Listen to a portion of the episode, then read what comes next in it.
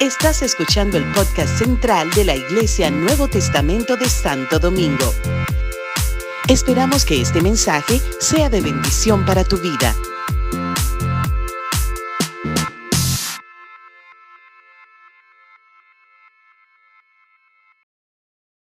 Este, ¿Cómo están? ¿Cómo están? ¿Cómo se sienten?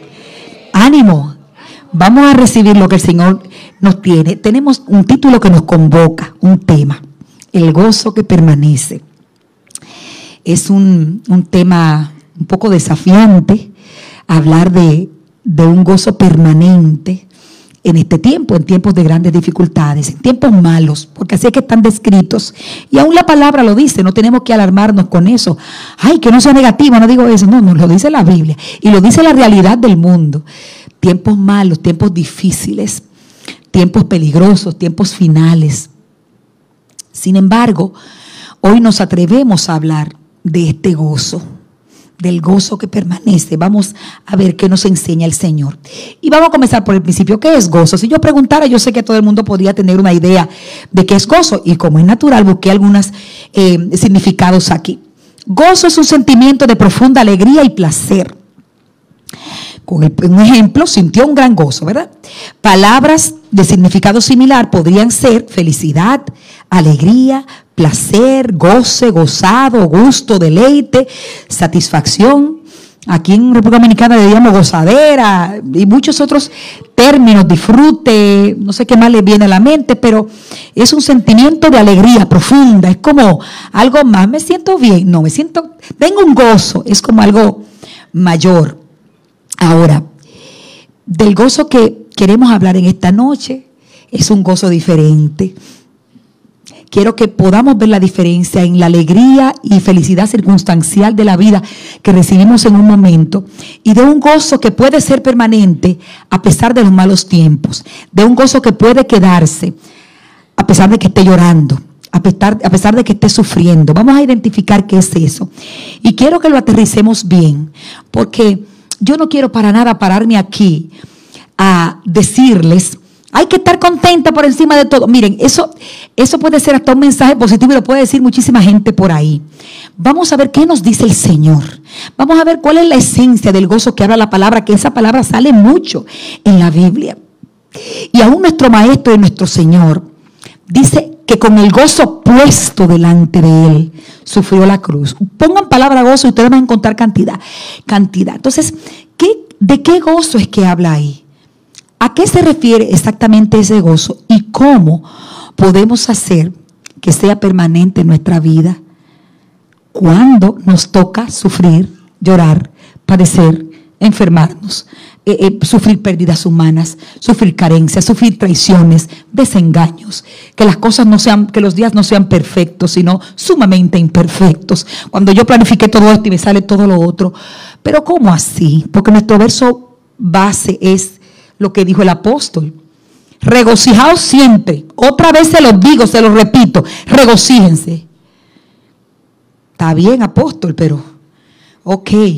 Regocijaos en el Señor siempre. Y otra vez se lo digo. Cuando la palabra algo se repite, pónganle atención. Cuando la palabra ustedes oigan que algo dice, de cierto, de cierto, digo, pónganle atención. Es como una cosa que, que, que es importante. Entonces Él lo dice como una orden, como un mandato, como una... No fue, a ustedes les conviene, fue regocíjense, estén alegres en otras en versiones más, más simples, estén contentos, estén alegres. Y rápidamente uno dice, eh, eh, sí, bueno, apóstol Pablo, bueno, pero ¿y mi realidad? Y no la realidad que estoy viviendo, la realidad de mis sentimientos, de lo que yo estoy sintiendo, porque esto que yo estoy sintiendo no se parece en nada al gozo. ¿Cómo así? De manera permanente. ¿Cómo así? ¿Qué es el gozo del Señor? Ya dijimos que el gozo es una virtud y la capacidad para sentir alegría. Pues es como una cosa que produce, que produce alegría, que produce un efecto positivo en nosotros. Pero la del Señor es la alegría y complacencia que siente el cristiano en la extensión del reino de Dios, en su justicia tal como lo va a entender la palabra el mismo apóstol en Romanos. El gozo es producto de la acción del Espíritu y no de factores externos que provocan felicidad. Este gozo del que habla la palabra del Señor es producto de la acción del Espíritu y no producto de los placeres o, bienestares o beneficios o alegrías de esta vida que son momentáneas, que son pasajeras, que pueden ser en un momento, que hoy están y mañana no. Porque mueven sentimientos, producen cosas, pero no permanecen. Si esto me está dando alegría, una vez termina, ahí se acaba. Si es algo que lo está produciendo en el momento. Y el desafío es grande, porque aún aquí pues, estamos juntas y estamos recibiendo y estamos, pero hay que salir para allá afuera. Hay que, hay que enfrentar el día a día. Entonces, dice la palabra en Romanos 14, 17, porque el reino de Dios no es comida ni bebida, sino justicia, paz y gozo en el Espíritu Santo. Y miren mis amadas y preciosas siervas del Señor, que somos cristianas, ¿verdad? Porque seguimos a Cristo, porque lo aceptamos en nuestro corazón. Pero la vida cristiana sin gozo es peligrosa. La vida cristiana sin este gozo del que vamos a aprender un poquito más hoy es peligroso, es peligroso. Hay un verso que dice aquí, lo primero es decirle, miren, una, una señal, por ejemplo, un, un síntoma de un peligro espiritual, de que estamos flojas, de que nos estamos secando, de que hay problemas, o de que estamos distraídos, o de que, de que nuestra vida espiritual no anda bien. Un síntoma que nos puede hablar claramente, ay, pero mira, chachita, bienvenida, preciosa, qué alegría tenerte aquí, la hermana de Mónica. Ahora es que la veo, qué bueno, Vino, está fuera del país, está con nosotros hoy. Entonces, una señal, un síntoma que nos puede decir como para detectar que algo no está bien en nuestra vida espiritual es la falta de gozo, es la falta de contentamiento. Y no vamos a hablar de la tristeza natural, de las cosas, yo no quiero, porque miren, hablar de depresión y de esas cosas, la depresión es una enfermedad y de eso yo creo que muchas saben y podemos hablar abundantemente de eso, pero eh, el gozo al que decimos aquí que hay peligro cuando no lo tenemos es el gozo del Señor. Es el gozo del Señor, es el gozo que viene por el accionar del Espíritu Santo, por haberlo conocido y que es mucho más que un sentimiento momentáneo que nos hace sentir bien, cómodos, entusiasmados, animados por algo. Es algo más allá. Y yo les animo a aprender esto. Si tú te estás sintiendo eh, como que, sea, que tu gozo se está perdiendo, que se está liqueando, que tú sabes que que tú has tenido tiempos mejores. Sé qué está pasando, dónde está mi pasión, mi alegría por el Señor. Y luego eso se va a traducir en alegría y en el gozo por la vida y por todo lo demás. Pero es una cosa que dice, ¿qué está pasando? Que yo no estoy sintiendo el gozo del Señor, el gozo de la salvación, el gozo que me produce saberme hija, saberme amada, saberme perdonada, el gozo que me da el saber que Él, que Él piensa en mí que Él me salvó, que Él derramó su sangre por mí, que Él me viene a buscar un día, que yo no estoy caminando aquí a ciegas y a lo loco, que nosotros no somos obra del destino, que nosotros no estamos abandonados aquí, que nuestra vida no está regida por gobiernos o por hombres, sino que hay un, hay un, hay un ser superior, hay alguien que me ama con amor eterno y que tiene toda la sabiduría, tiene un plan trazado para mí. Y todo eso y todo eso y tantas cosas más que pudiéramos decir y que a mí me cautivan el alma y digo, Dios mío, ¿cómo es la cosa? Es como que se nos olvida. Es como que, ¿qué es lo que pasa cuando perdemos el gozo? Yo sé que muchas pudieran poner ejemplos y decir, lo que pasa es que estoy siendo muy probada, estoy siendo afligida, tengo problemas y entonces yo no estoy pa, dando brinquito ahora porque mi alma está afligida, el mismo Señor se afligió, sin duda. Pero el asunto es que el gozo que el Señor eh, propone, vamos a usar esa palabra, es uno que puede vivirse y perpetuarse y sentirse por aún a pesar de esas cosas, aún teniendo esas cosas, es una cosa sobrenatural, sí, es espiritual, es que el gozo de la salvación, el gozo de la, de la, de la fe, el gozo de la identidad en Cristo, el gozo de, de yo saber quién es, es una cosa que puede vivirse y tenerse, aunque estemos llorando, Julie. Es como un misterio, pero no es una fantasía, no es una ilusión, No es una palabrita buena de ánimo que nos trae la pastora, que nos está prometiendo. No es una cosa religiosa que yo quiero hablarles en esta. Yo no quiero eso. Yo quiero transmitirles y recibir yo también en mi espíritu de qué es que se trata esto. ¿Y cómo podemos lograr que, que esté en nosotros, que salga a través de nosotros para otros y que permanezca para siempre en nosotros? ¿Cómo? ¿Cómo? ¿Cómo puede ser eso? Porque este gozo que posiblemente todas podamos testificar que lo hemos experimentado. Ay, yo me acuerdo, claro, sí. Y hablamos del primer amor, y hablamos de aquellos cuando me presentaron a Cristo. Muchas tenemos testimonio de épocas de, en los campos de vigilia, de cosas, experiencias personales especiales al principio, cuando yo no tenía tantos años caminando en la fe, cuando no había, no había sido decepcionada por gente, por cosas, cuando no se me cayeron algunos santos de los altares, entendiendo que iban a ser perfectos y resulta que no, cuando no confronté las cosas que me ha tocado confrontar. Y hacemos memoria y decimos, sí, yo tuve tiempos mejores. Yo tuve tiempos que yo tenía gozo, yo tenía algo que yo sé que era, Dios mío, estaba por encima. A mí me importaban menos las cosas de la vida. A mí me afectaban menos la vanidad de la vida, las cosas, la gente, las redes. La yo estaba como más enfocada. Yo estaba como más enamorada de Cristo. Yo estaba más ilusionada por Él. Yo estaba, ah, pues yo tenía más fe. Vamos, vamos, vamos. Y nos estamos autoanalizando todas y diciendo cómo es la cosa. ¿Qué fue lo que se liquió? ¿Qué fue lo que pasó? Lo que le pasó a algunas personas en la palabra del Señor. Y les quiero advertir. ¿Se acuerdan de Noemí? Noemí y Ruth, esa historia preciosa es una historia hermosísima que hay en la palabra del Señor, un libro pequeñito que se llama Ruth en la Biblia, pero con una historia profunda y de grandes enseñanzas. Noemí fue una mujer como tú y como yo, que le tocó vivir grandes pruebas en su vida. Tuvo pérdidas significativas, emigró de su país. Se tuvo que ir buscando eh, mejor condición de vida porque obviamente tenían pobreza, había necesidad y tuvieron que emigrar y se fue para otro lado con su familia. Pero allá se le murió el esposo, quedó viuda y se le murieron sus hijos amados de su vientre. O sea, ahí pudiéramos decir más de las cosas que ella padeció, pero qué dolor más grande puede haber para una madre que perder al fruto de su vientre, a sus hijos.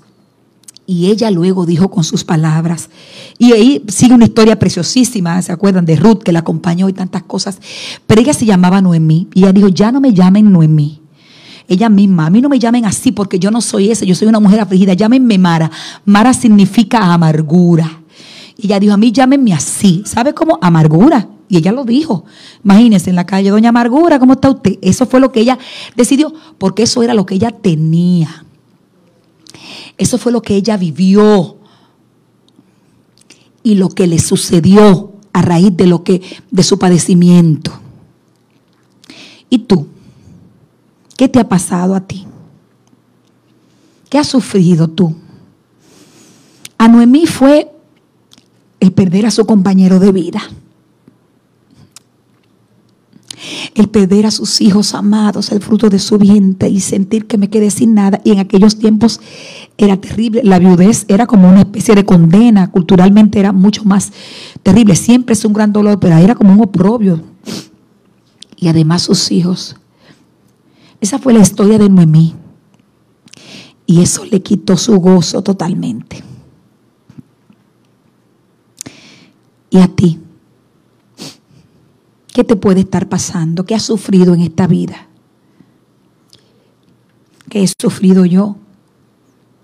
Tengo mi historia y yo sé que todas ustedes tienen su historia también de pruebas, de pérdidas, de carencia, de tristeza de cualquier tipo, pérdidas humanas, pérdidas relacionales, tristezas, decepciones, eh, sueños que aún no se han realizado, cosas que estamos esperando y, Dios mío, ¿cuántos años que yo tengo orando por esto y no sucede nada? Se pueden ver en la historia de Noemí. Esa es una de las formas en que se pierde el gozo. Cuando las aflicciones de la vida, reales, dolorosas, no hemos dicho que no, pero cuando éstas trascienden a nuestro espíritu y nos toman Entonces, yo, yo, soy una, yo soy un dolor, o a mí me tocó sufrir dolor.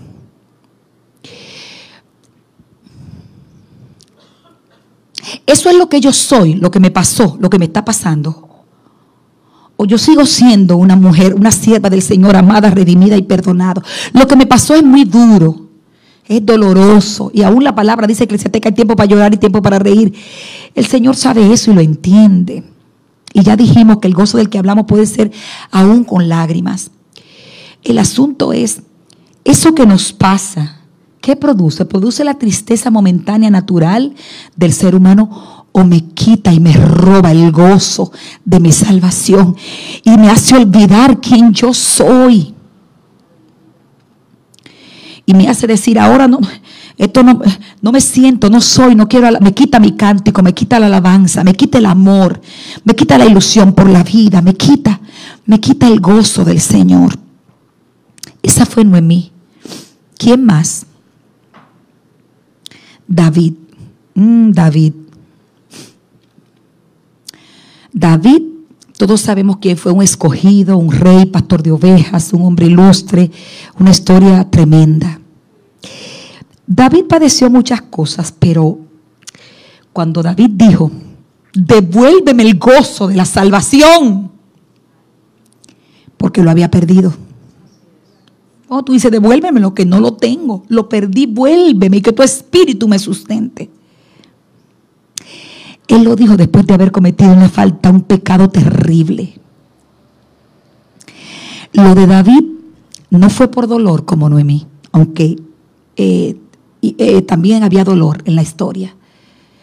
Lo de David fue por pecado, por desobediencia. David perdió el gozo porque se hizo un adúltero, mentiroso, porque hizo daño, engañó, mintió, traicionó a su mejor amigo, una cosa terrible. Y perdió el gozo por el pecado. El pecado nos drena el gozo del Señor. Mientras callé, mientras oculté, se envejecieron y se pudieron mis huesos dentro de mí, porque encubrí mi pecado y no lo confesé y no lo saqué.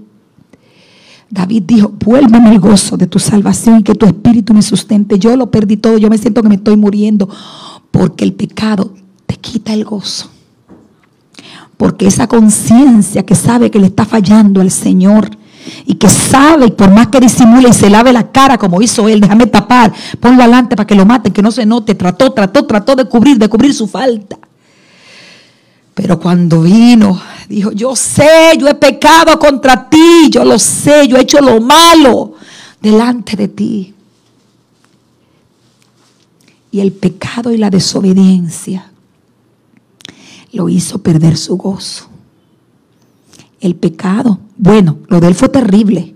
Asesino, adúltero, pero el pecado no tiene jerarquía.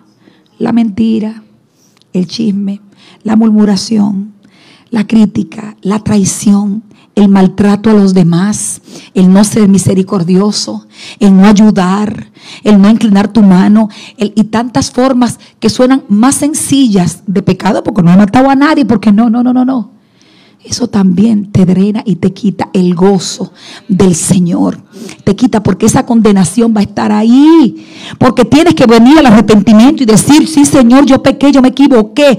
Señor, y volver y arrepentirnos y confesar y decir, Señor, vuélveme el gozo. Lo perdí porque me deslicé, porque desobedecí, porque hice lo malo delante, porque me di algunos lujos que no debí darme me di unos permisos que no debí darme porque yo soy una hija tuya y una sierva tuya. Yo no puedo andar con una doble vida y yo no puedo ir a la iglesia con la cara y levantar los brazos y atrás y allá afuera hacer cosas que no honran a Dios y, mentir y criticar y maltratar a mi hermano, a mi hermana y hacer daño del tipo que sea. Que el Señor traiga la revelación en esta noche de lo que sea que tengamos que arreglar y que ajustar.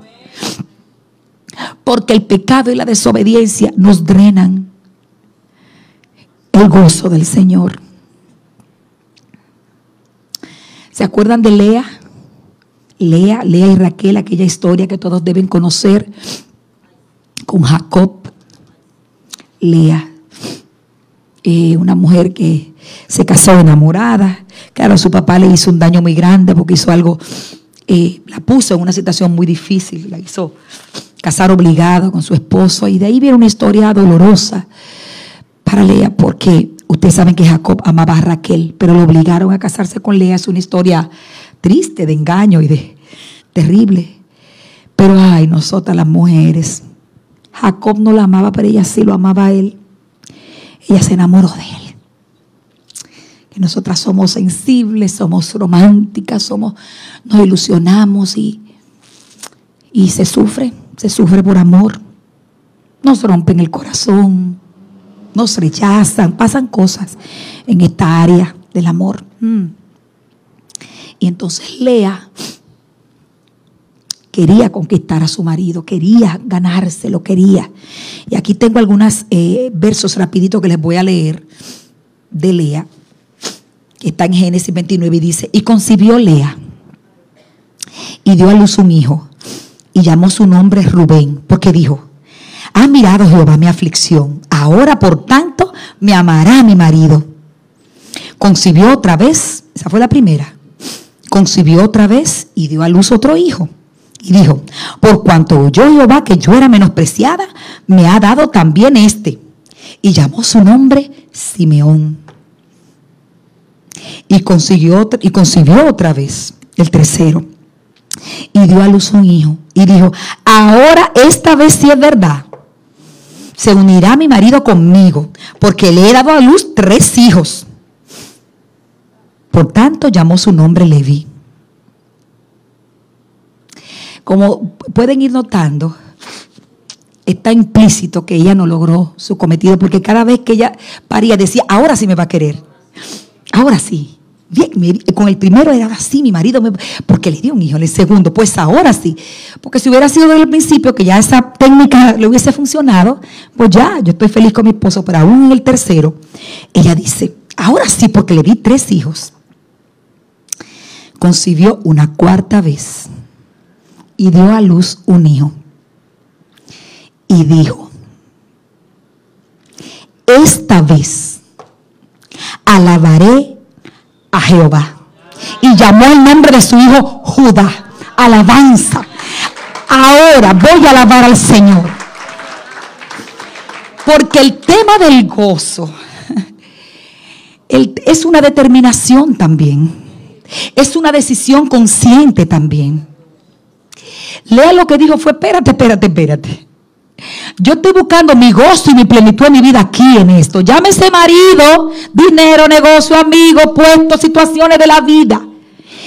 Y somos expertas diciendo, cuando yo logre eso, yo voy a estar feliz, pero claro, es que a mí lo que me falta es aquello. Entonces Lea estaba en esa aflicción, en esa agonía de vida, buscando sin encontrar buscando el gozo que necesitaba en el lugar equivocado. Dependiendo de cosas, de gente, para tener un gozo. ¿Sabe lo que ella dijo? ¿Sabe qué fue lo que ella dijo? Mira, ahora, me quiera o no me quiera, yo voy a alabar al Señor. Yo me voy a gozar en mi Señor. Si lo logro, si me quiere, que si no me quiere como quiera, voy a adorar. Entonces, ¿ustedes creen que eso ya a lo mejor lo hizo dando brinco? Mi esposa no me quiere. ¡Yay! Escriban que fue con lágrimas y dolor, una mujer enamorada de su esposo sin poder y sabiendo que la amaba a otro. Es una cosa terrible, eso es lo más demoralizante que puede pasarle a una mujer. No, no fue así. Fue con sus lágrimas y su dolor y su tristeza y dijo, pero ahora yo voy a hallar mi contentamiento donde tengo que encontrarlo. Yo voy a buscar mi gozo donde realmente está. Yo no puedo estar dependiendo de que Dios me arregle este asunto, me arregle este hombre, me arregle esta vida, me arregle, me ponga flaca, me cuerpo. Cuando yo me haga esa cirugía, cuando yo, cuando yo bregue. No, no, no, no, El contentamiento es otra cosa y, ese, y se halla en Dios y es espiritual. Ay, sí, pastora, pero que usted sabe que estamos aquí en la tierra. Pero y lo de aquí.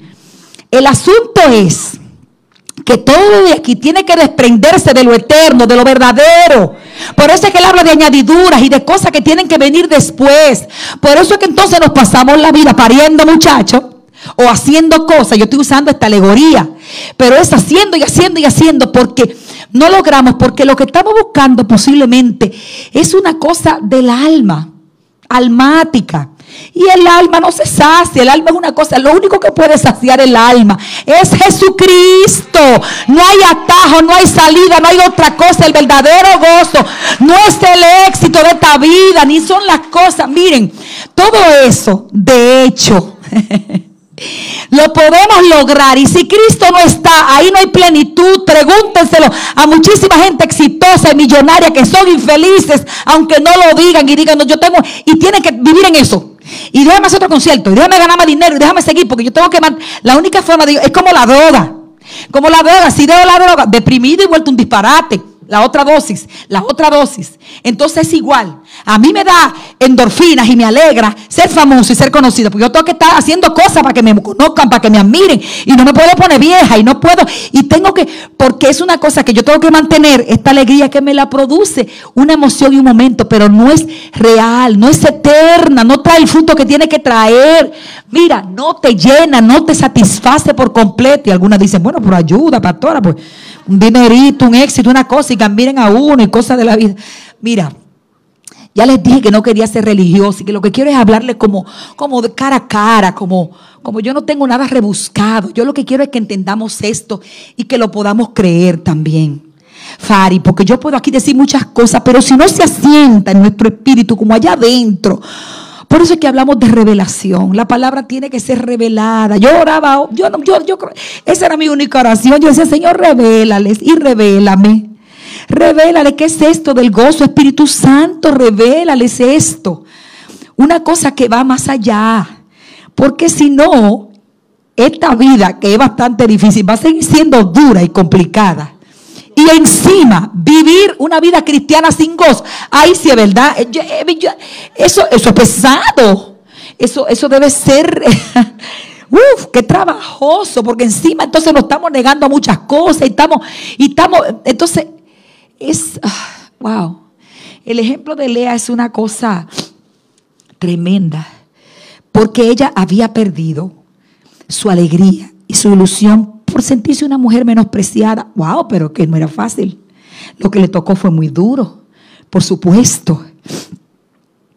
Pero el, gozo del Señor, wow, es una cosa tan, tan profunda, pero al mismo tiempo tan a nuestra disposición. Porque entonces si lo pongo difícil es como, ¿qué es lo que hay que hacer? Tengo que hacer 50 días de ayuno, volverme loca, consagrarme, olvidarlo todo y ponerme... No, eso está para nosotros. Él lo ofrece de manera gratuita. Déjenme mostrarle un poquito más cómo es, avanzando ya para, para que vean. Entonces, mira, déjenme hablarles el gozo en medio de las pruebas. Bueno, ya le hablé de cómo se puede perder, pero el gozo en medio de las pruebas estar contentos en el horno. Qué difícil, ¿eh? Pero sufriendo, con cosas que me producen tristeza y dolor y me producen impotencia. Es que el gozo está muy relacionado con la fe. Con nosotros entender a quién es que le pertenecemos, a quién es, cómo es la cosa, por qué estamos aquí en la iglesia. ¿Por qué yo me congrego? ¿Qué es lo que yo soy? ¿Cómo es cristiana, evangélica? ¿Cómo es? Yo soy una mujer de fe. Ok, ¿de fe en qué? En Cristo Jesús. Entonces, eh, entonces yo, yo estoy clara en eso. Porque entonces, si yo estuviera tan convencida, a pesar de mis dolores y de mis batallas terrenales, yo pudiera mantener mi fe, mi esperanza. Estoy llorando. El gozo es una cosa que hay que experimentarla por el Espíritu, porque es algo en el que yo estoy atravesando una prueba de la vida, algo que me aflige, que me afecta, pero yo me mantengo en victoria. Es una victoria espiritual. Posiblemente yo no estoy dando brinquitos, si alguien más note que estoy pasando por una prueba. Pero el gozo del Señor es una plenitud interna, es como una seguridad dentro de mí, que no duda, que sabe que aunque afligida y yo y necesitada, Él está pensando en mí.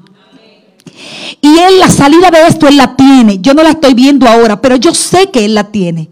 Y eso me hace tener una expectación de, una expectación de gloria, de fe, de esperanza, de amor y de seguridad. Y hace que mi sufrimiento no sea sin sentido, no sea, no lo ofenda a Él. Y, no, y sea coherente con lo que yo digo que soy. Porque entonces yo soy una hija de Dios. Y Dios me ama. Y lo decimos y lo decimos. Pero, ¿qué produce eso en mí? ¿Qué es lo, ¿Cuál es el efecto de eso? Yo soy hija del Señor. Yo le sirvo a Dios hace toda mi vida. Yo nunca he estado. ¿Y qué ha producido eso en mí? ¿Cuál es el fruto? Bueno, he estado siempre en la iglesia. Pudiéramos decir muchas cosas, pero en mi esencia, en mi fruto, en mi día a día, ¿cómo se refleja? ¿Cómo es posible que una persona que se sabe hija de Dios y que Dios piense en ella y que los planes de Dios son, tienen, están trazados en la eternidad y que nos conoce por nuestro nombre y sabe todo, pueda vivir con una queja eterna, con una amargura eterna, con un sinsabor, con una crítica, con un porqué, con una, con una actitud eh, eh, irritable hacia los demás. Estoy usando cosas porque, porque tenemos que volver. Por eso es que David decía, mira, vuélveme el gozo de la salvación. ¿Qué es eso?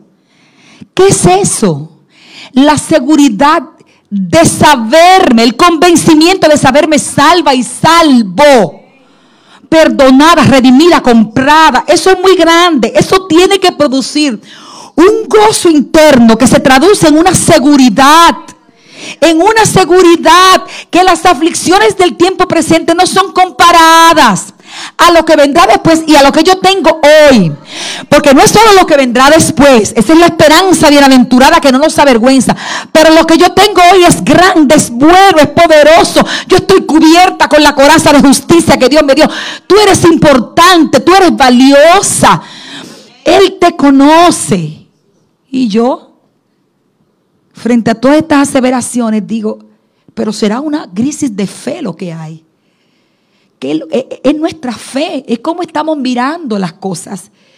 Estamos demasiado en este plano terrenal y no nos estamos yendo a que nosotros aquí somos extranjeros, advenedizos. Esto, esto es un camino, este no es el final.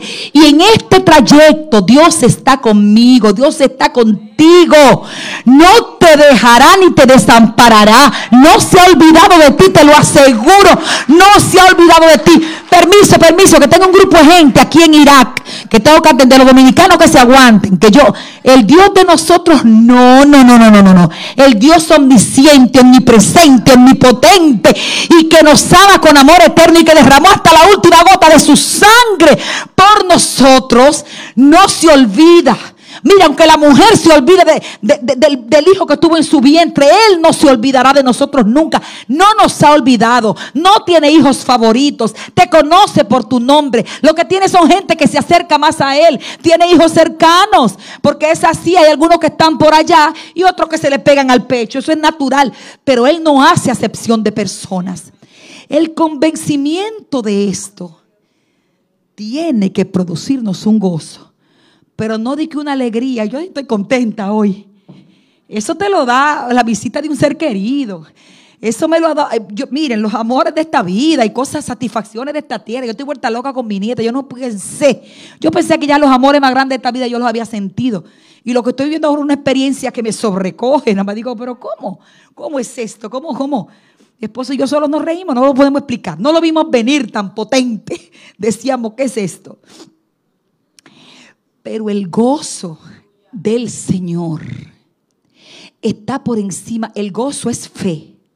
El gozo es seguridad. El gozo es convencimiento. Filipenses, nuestro, nuestro, nuestra base bíblica de Pablo, es una historia tremenda. Lo de Pablo fue una cosa. Filipenses es la carta del gozo, porque ahí él, él hace mucha referencia a eso. Pero ustedes saben de dónde fue que Pablo dijo, alégrense pero no como una petición. Oigan bien a su gente. Filipenses, oigan, alégrense. Se lo digo otra vez. Tienen que alegrarse, tienen que regocijarse, tienen que, tienen que. ¿Ustedes saben dónde él estaba? Preso. pero mal preso, mal preso. En la mamorra de para adentro, para allá. Qué contradicción tan grande. Un preso diciendo, alégrense, sean felices, tienen que tener el gozo del Señor. Eso es lo grande, que te lo diga una gente que esté en la palestra de su vida, en la realización personal, que tú dices, ah, bueno, está diciendo así porque él está en la papa, él está en lo que está. Pablo lo hizo desde el dolor más grande. Preso, ah, no, preso injustamente. Porque tú me dices, no, que ese, mató a tres, tiene que estar preso, ese hizo lo que hizo. Pablo no. Pablo era un hombre justo. Pablo era un hombre que lo único que andaba era haciendo el bien y predicando a Cristo. Y lo metieron preso. ¿Por qué Pablo dijo eso? Porque conoció un gozo que trascendía los barrotes de una cárcel. Porque ahí adentro, afligido, necesitado, desbaratado, pasando hambre, frío. Imagínense una cárcel de aquellos tiempos. Ahí él experimentó, él tenía una cosa adentro. Él la tenía adentro, no se lo podían quitar. No lo de afuera no le podía quitar lo que él tenía adentro. Ese es el asunto.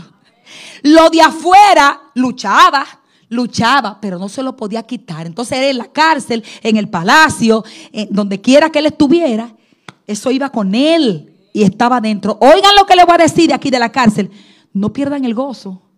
Busquen el gozo, pero no es que estén alegres dando brinco y brindando y bebiendo vino. E, es, es que busquen una cosa que es interna, que los va a ayudar a, llegar al final. Que los va a hacer que no se rindan aquí en la tierra, porque las aflicciones de este mundo hacen que cualquiera tire la toalla, los problemas de la vida. Ustedes tienen que tener lo que, está, lo que es de adentro para que soporten las cárceles, las cárceles de toda clase, para que soporten el oprobio, las situaciones. Entonces Pablo dice, yo encontré un asunto, lo tengo dentro, y si me voy a la cárcel va conmigo, y si me voy al palacio va conmigo, y si me voy al trabajo va conmigo, y si me voy donde esa gente, esa familia que me rechaza y no me quiere, está dentro de mí, y si pierdo lo que pierda, y aunque me pasen cosas en esta vida, eso está dentro de mí, nadie me lo puede quitar. El gozo que tengo yo, el mundo no me lo dio. El mundo no me lo dio y como no me lo dio, no me lo puede quitar. Mi gozo no viene del mundo. Tu gozo no viene. No lo busques ahí. Esa eso es felicidad y alegría de este tiempo. El gozo es otra cosa. La palabra habla del, gozo perpetuo, que eso es lo que quiero enfatizarle mucho, lo que permanece, lo que se va a quedar ahí. Dice Isaías 51:11, ciertamente volverán los redimidos de Jehová, volverán a Sion cantando, y gozo perpetuo habrá sobre su cabeza y tendrán gozo y alegría y el dolor y el gemido huirán. ¿Cómo nosotros vamos a hacer que este gozo sea perpetuo? Y que cuando nos pasen cosas duras, como la que te pasó a ti, como la que nos ha pasado a tantos, no se nos vaya, no lo perdamos. Le voy a dar tres tips, nada más tres, para mantener el gozo perpetuo aún por encima de cualquier situación vivida, situación por dura que sea. Número uno, ya lo hemos hablado, mantenernos alegres. ¿Cómo así? Mantenernos alegres. A pesar del momento difícil, del trabajo fuerte que te lleva al cansancio físico, debes mantenerte alegre, confiada en el Señor, ya que siempre te dará un gozo que nadie podrá comprender y esta alegría interna renovará tus fuerzas. Yo determino, yo decido que voy a estar alegre, lo voy a decidir yo voy a estar, yo voy a hablarle a mi ánimo y a mi alma, porque esto no me puede dominar a mí. Yo siempre tengo una tristeza y una pesadez desde que me levanto. Alma mía, alaba Jehová. Alma mía, despiértate, corazón mío, pie mío, levántate, levántate. Háblale, háblale. Es una decisión consciente también. No, yo estoy esperando que el Señor me derrame un gozo. No, eso está, eso está para nosotros hace tiempo. Eh, eh, eh, ahora, ahí tiene que ver con actitud y determinación. Yo yo estoy consciente. ¿Qué me toca a mí? Mantenernos alegres. ¿Se acuerdan de Abacú? La historia. La historia de Abacú. Una de problemas en este país. Abacú es una cosa terrible. Él dijo, pero ¿hasta cuándo, Señor, tú vas a permitir que pasen tantas cosas? Aquí está la delincuencia insoportable, los gobiernos robándose todo. Aquí están los problemas, la degeneración, eh, el reggaetón, la mala palabra, las mujeres, los OnlyFans. Es una cosa terrible. Abacú estaba enojado. En su tiempo, él estaba viviendo una situación como esta. Eh, contextualizado a su época, pero él estaba viviendo. Y él dijo, Señor, pero clamamos a ti, tú no haces justicia, tú no resuelves esto, Señor. Lean a Habacuc para que ustedes vean su historia. Era con el Señor que le estaba hablando, pero estaba altercando con Dios. Era diciéndole, pero ven acá. Tú no estás viendo todos los problemas que hay en esta nación y uno se cansa de, pero ¿hasta cuándo tú nos vas a hacer justicia? Nosotros clamamos a ti todo el tiempo y no vemos nada. El Señor le dijo, óyeme bien, Abacú. Párate ahí, estate tranquilo. Óyeme bien, óyeme lo que te voy a decir, Abacú. Párate ahí, pon atención a lo que te voy a decir. Y habló fuerte a su corazón y trató con él y le dijo, el corazón del hombre es así, pero te una cosa tremenda, busquen a Habacuc.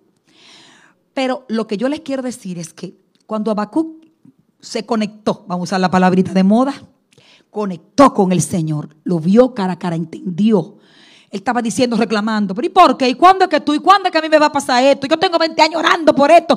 Yo tengo tantos años esperando y yo y fulana y sultana, tú le has hecho y al otro no. Y este país está mal y mira ahora, ¿y para dónde que vamos? Ay, Dios mío, pero esto, esto se está poniendo cada vez más peor. Estaba nublado así. Dios trató con él y cuando él entendió,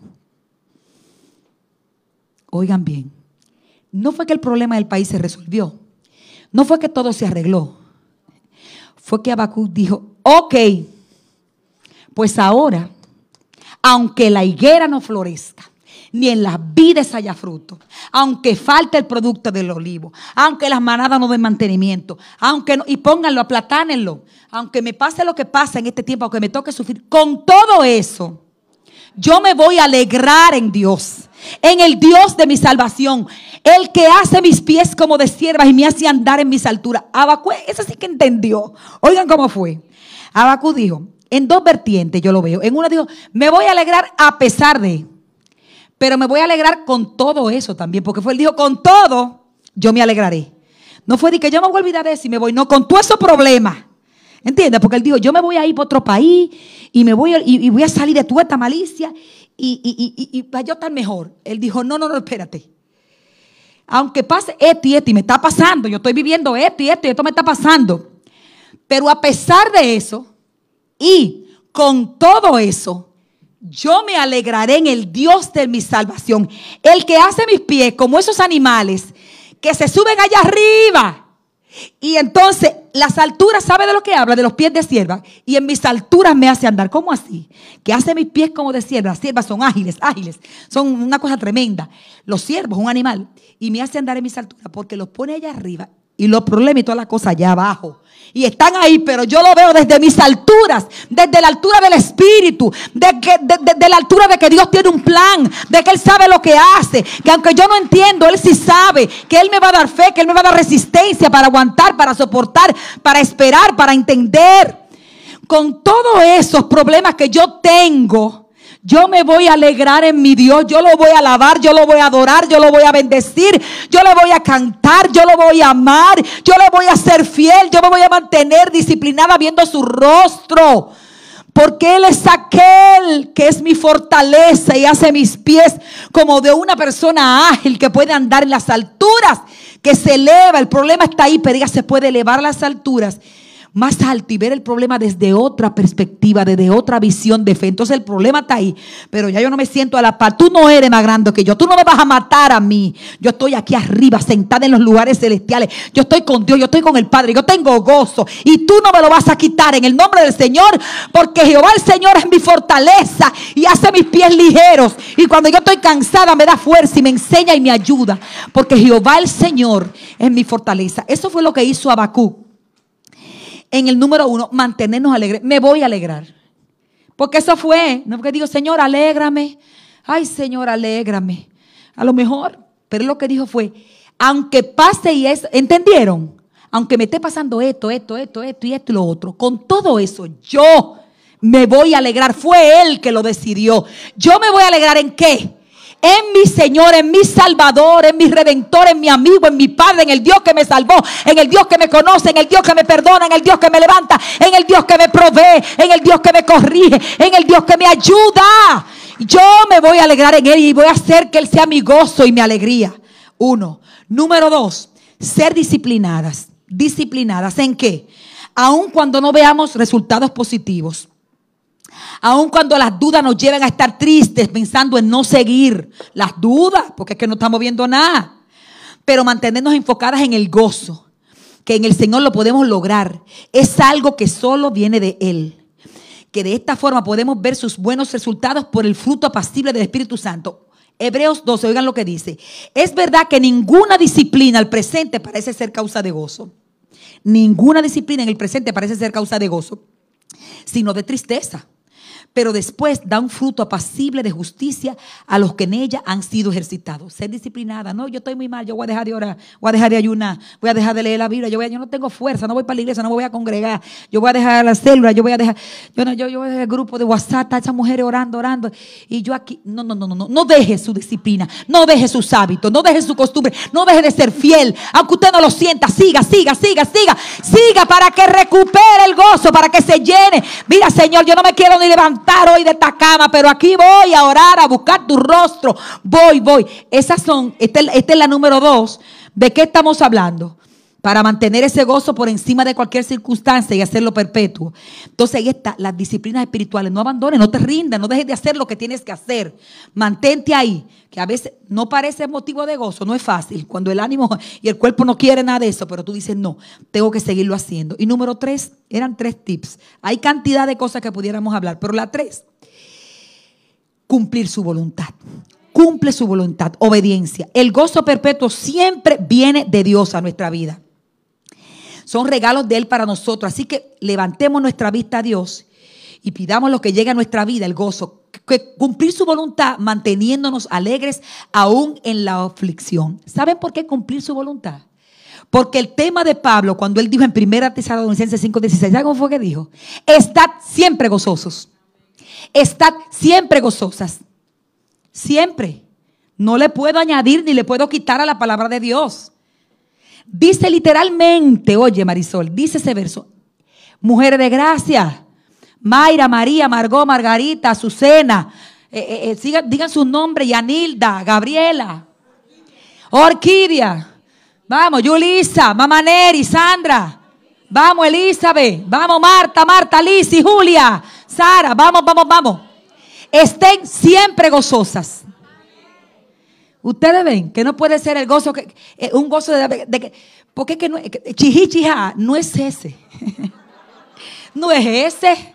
No es ese porque ese, a veces no hay ánimo para ese.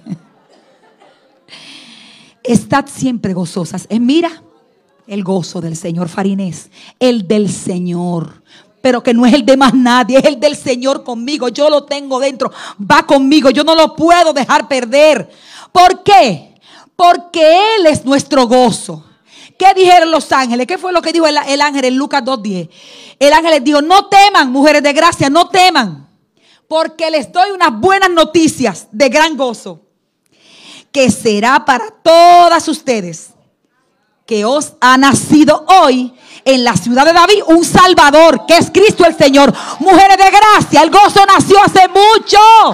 El gozo está para nosotras y en nosotras contentamiento, alegría, satisfacción. Hay que soltar la queja y la amargura. Eso es una decisión. No me venga con que tú tienes todas las razones. Yo también tengo razones. A mí me han pasado muchísimas cosas en esta vida. Yo he llorado, yo he sufrido y no sabemos lo que nos pueda faltar.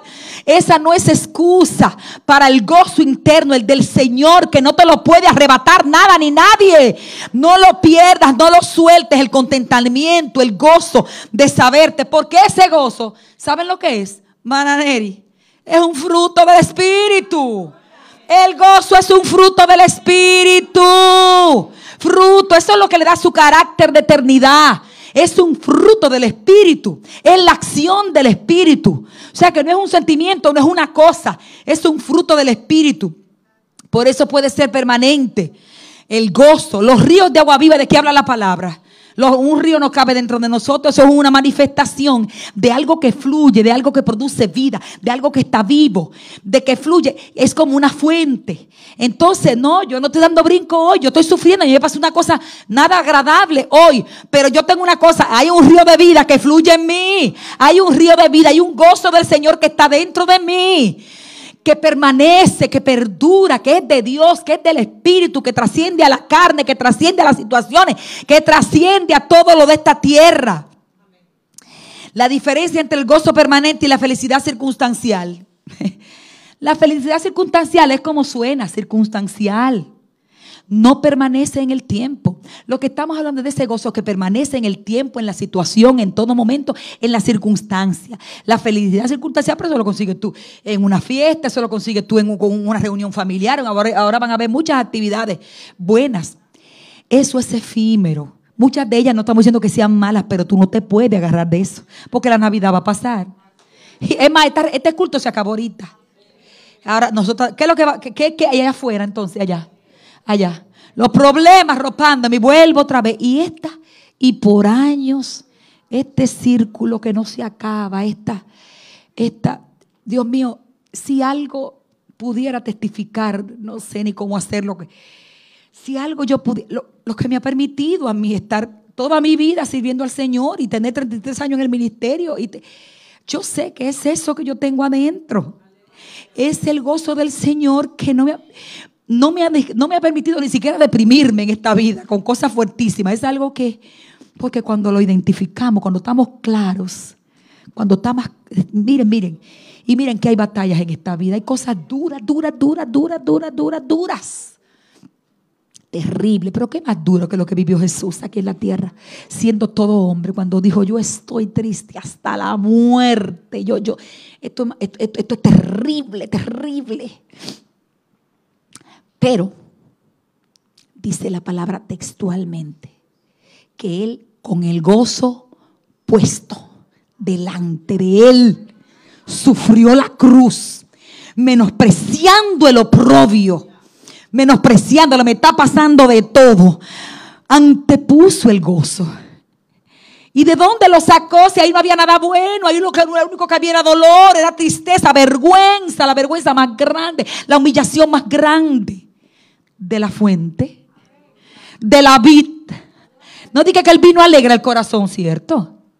De la vid, pegados de la vid, de la fuente de vida eterna, de la fuente de gozo del gozo que se convierte en nuestra fortaleza. Por eso es que pudo sufrir la cruz. Porque el gozo del Señor es nuestra fortaleza, nos hace fuertes.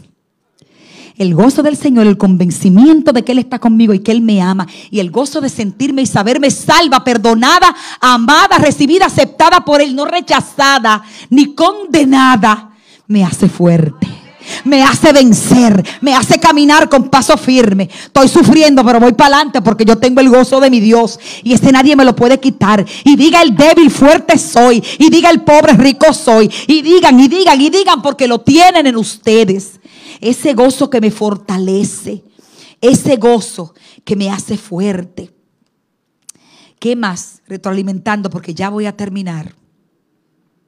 Los efectos y los beneficios de ese gozo.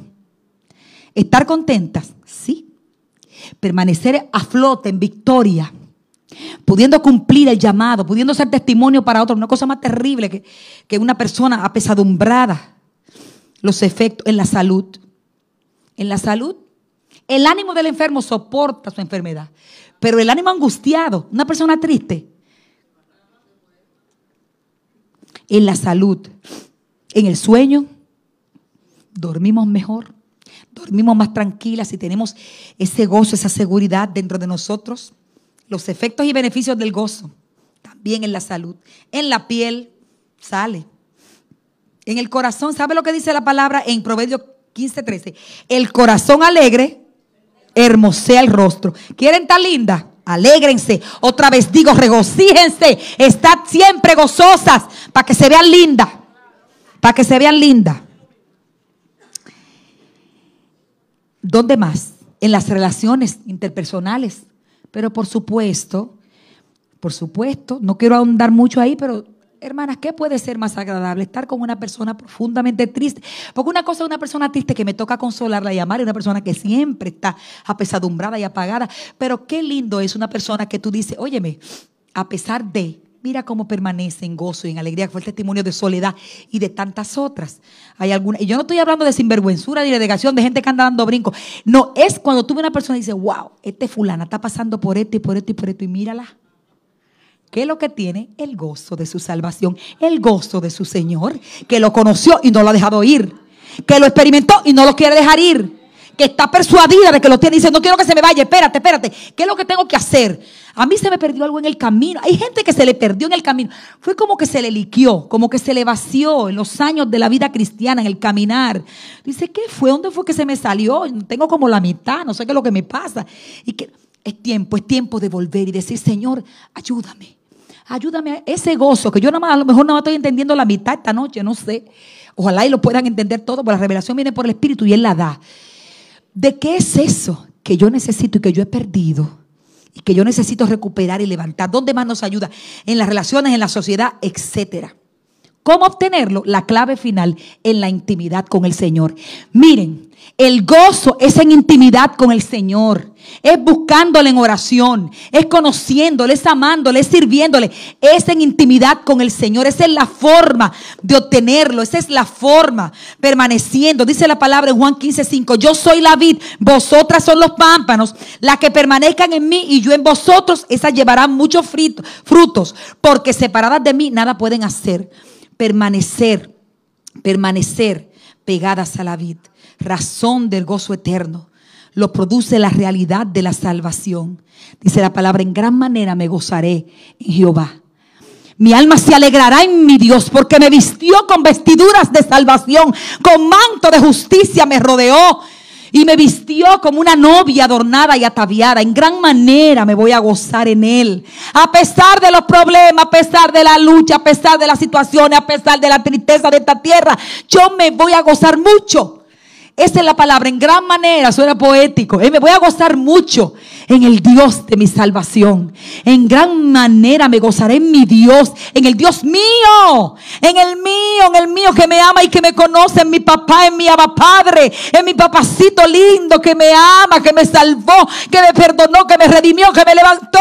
En gran manera me gozaré en mi Señor, aunque esté llorando, aunque esté sufriendo, aunque esté padeciendo, aunque hayan cosas que no entienda, aunque haya sido traicionada, aunque me hayan pagado mal, aunque esté pasando lo que esté pasando, en gran manera me gozaré. Oh, porque con todo yo me alegraré en Jehová, en el Dios de mi salvación, en el Dios que me salvó, que me sanó, que me perdonó y que me ama y me ayuda y me ayuda hoy, me ayudará mañana y me viene a buscar un día.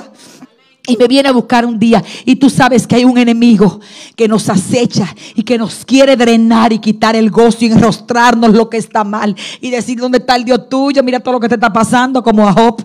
Y tú ahí, aleluya, gloria a Dios, y mira cuánta prueba, yo no sé cuándo es que va a llegar lo tuyo. Y las voces del mismo infierno hablándote a la mente, al oído, cállala en el nombre de Jesús, calla esas voces y dile en gran manera me voy a gozar en mi Dios. Y dile mi Dios es bueno, mi Dios es mi gozo y yo me gozo en Él. Él es el gozo de mi alma. En Él yo he hallado contentamiento, como Él dijo de su Hijo. Mira, mi Hijo amado, así Él dice de ti. Te ama con amor eterno. No lo dudes.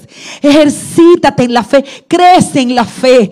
Cree, cree, cree, cree, cree. A la mujer que cree, todo le es posible. Y sin fe es imposible agradar a Dios. Tú tienes que creer que tienes un depósito dentro de ti. Que hay algo que trasciende al dolor. Que hay algo bueno. Y que ese gozo te va a ayudar a resistir en el día malo, a permanecer y a poder decir, aunque la higuera no florezca, aunque la vida no haya fruto, con todo eso, aunque falte lo que falte, pase lo que pase, aunque mis ojos vean lo que vean, con todo eso yo me voy a alegrar en mi Dios.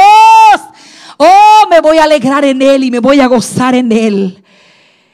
Es una decisión. Es una revelación, pero también es una determinación.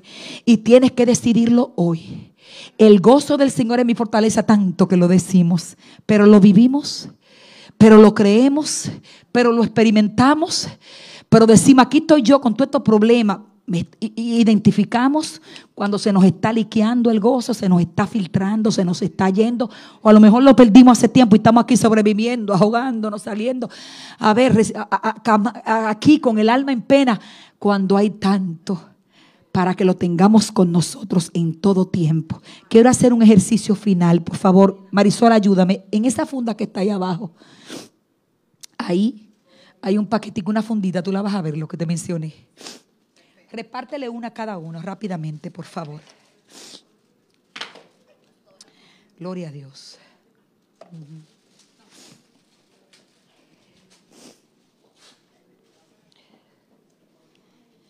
Le vamos a entregar eso, no lo inflen, por favor, quédense con él en la mano. Lo pueden mover, le pueden hacer así, lo pueden estericar, lo pueden jugar con él, lo pueden dejar caer en el piso, etcétera.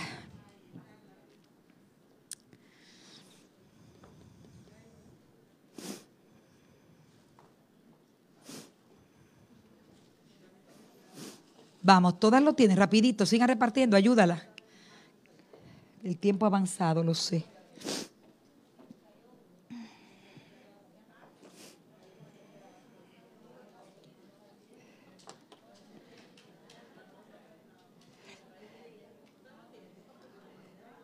Todas, todas. Me avisan. ¿Quién más? ¿Quién más falta?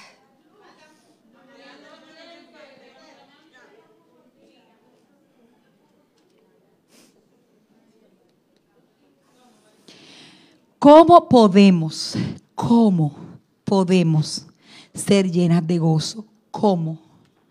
¿Cómo podemos ser llenas de gozo? Vamos a inflar nuestro globo, comiencen. Vamos, vamos.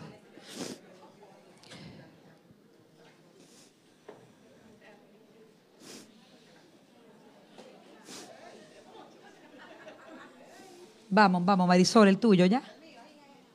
Todas, todas. Me le inflan el de Mananeri. ¿Alguien me ayuda a inflar el de Mananeri que tiene que? Lo están inflando, perfecto. Aquí eh, Marisol no tiene Y el mío, este el mío. Vamos, vamos.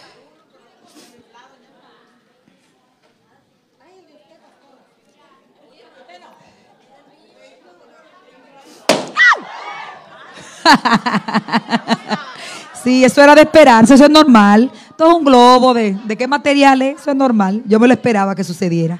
Esa tiene los pulmones buenos.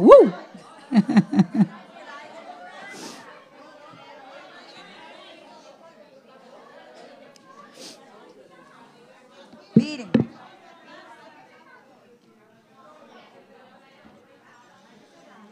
Ay Dios, pero esto me ha comido. Hay que tericarlo mucho, eh. Ay, yo no me atrevo porque a mí me explota. Le doy duro. Ay, no me da.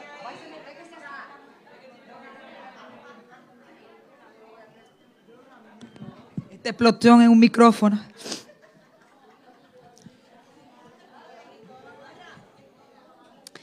Miren, amadas, pónganse de pie. Vamos a terminar.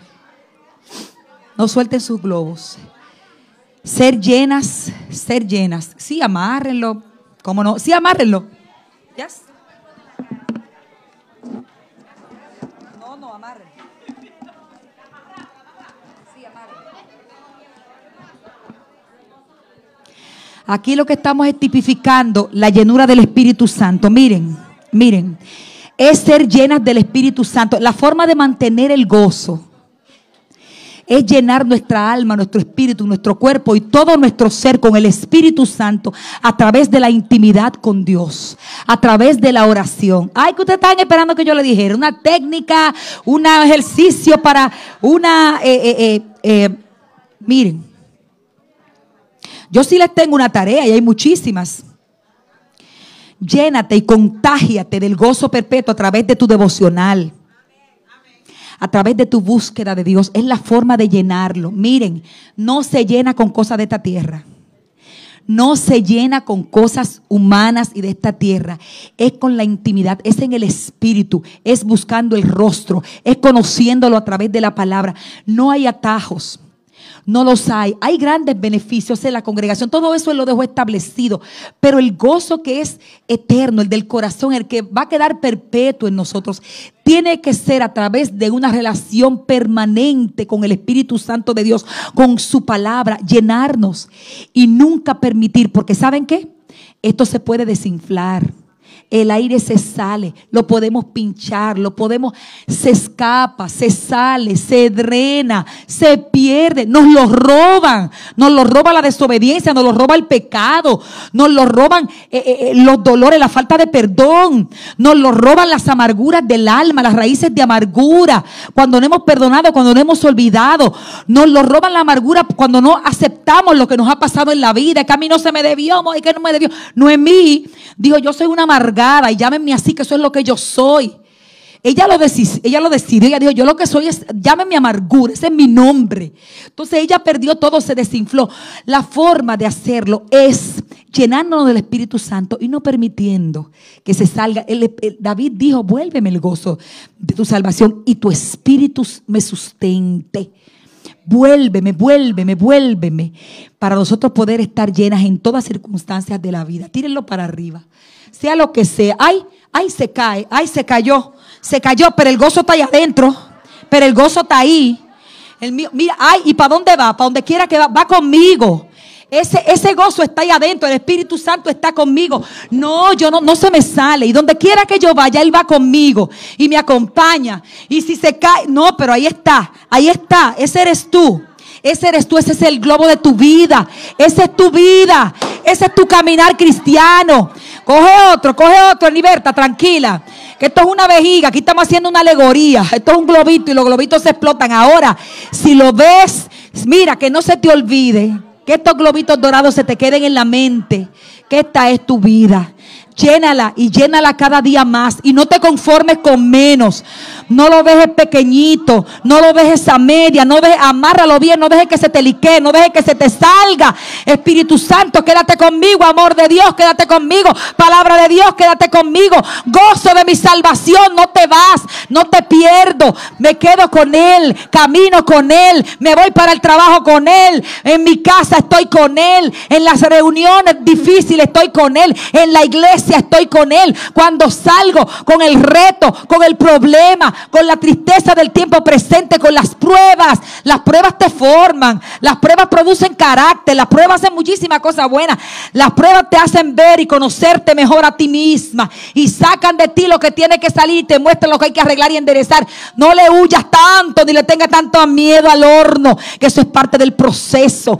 Deja que Dios te procese. Deja que Dios te cambie. Y llénate del Espíritu Santo porque el gozo del Señor es nuestra fuerza, porque el gozo del Señor nos va a hacer resistir, mantenernos firmes, puestos los ojos en Jesús, el autor y consumador de nuestra fe, el, el cual con el gozo puesto delante de él sufrió, padeció, le pasó de todo y no perdió su gozo, aunque estuviera llorando diciendo estoy tan triste, pero había un gozo porque el gozo nada que ver con una alegría circunstancial de la vida es algo profundo, es algo eterno, es algo que te cambia la vida, es algo que está por encima. Y cuando vengan las batallas duras de esta vida, tú vas a decir, pero el gozo del Señor está conmigo y me hace fuerte y me ayuda a vencer. Levanta tu globo y levanta tu alma al Señor y habla con el Señor.